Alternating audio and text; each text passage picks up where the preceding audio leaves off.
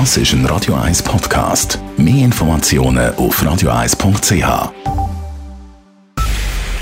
Es ist 9 Uhr. Radio 1, der Tag in 3 Minuten. Mit der Elena Wagen, guten Abend. Nach dem starken Erdrutsch in der Gemeinde Schwanden im Kanton Glarus haben die Behörden am Abend über den aktuellen Stand informiert. Demnach sei es den Tag hinüber ruhig geblieben. Insgesamt seien aber noch immer 66 Einsatzkräfte vor Ort, heißt es. In der Nacht auf heute sind rund 30.000 Kubikmeter Geröll heruntergekommen, erklärt Geologe Markus Gechter. Und dieses Gebiet sei schon lange ein Sorgenkind gewesen. Nachweislich ist die über 100 Jahre lang ruhig geblieben. Am 5.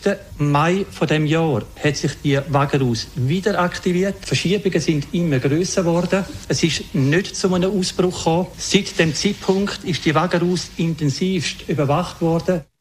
In der Nacht auf heute wurden beim Erdrutsch in Schwanden im Kanton Glarus mehrere Gebäude zerstört.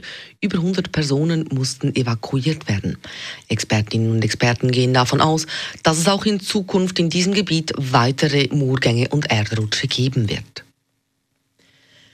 Das geplante Hartturmstadion nimmt eine weitere Hürde. Das Baurekursgericht des Kantons Zürich hat einen Rekurs gegen das Großprojekt mit dem Titel Ensemble abgewiesen. Trotz diesem positiven Entscheid bleiben die Stadionbefürworter zurückhaltend. Das Urteil kann nämlich erneut weitergezogen werden. Markus Spielmann vom Stadionprojekt. Freude ist das falsche Wort, weil äh, Freude würde dann herrschen, wenn jetzt tatsächlich Gegner endlich zur Vernunft kämen und würden sagen, okay, wir akzeptieren jetzt den Entscheid vom Baurekursgericht. Das würde uns freuen.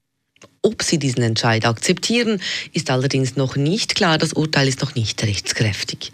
Das geplante Stadionprojekt Ensemble umfasst nebst dem Fußballstadion für 18.000 Besuchende auch eine Siedlung mit gemeinnützigen Wohnungen und zwei Hochhäuser, eines davon mit städtischer Primar- und Sekundarschule.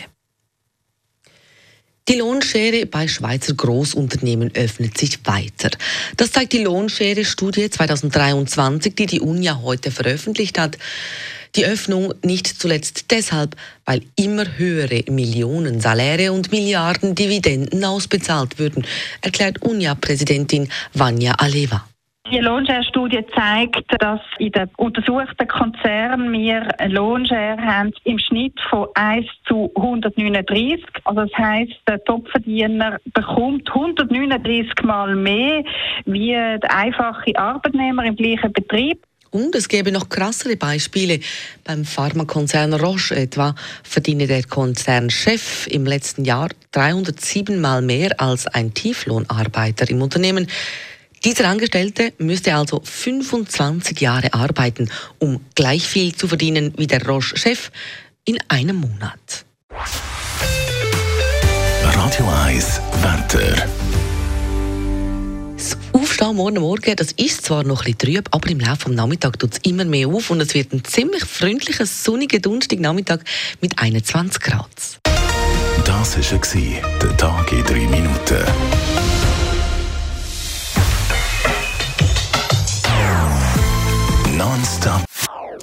Das ist ein Radio 1 Podcast. Mehr Informationen auf radio1.ch.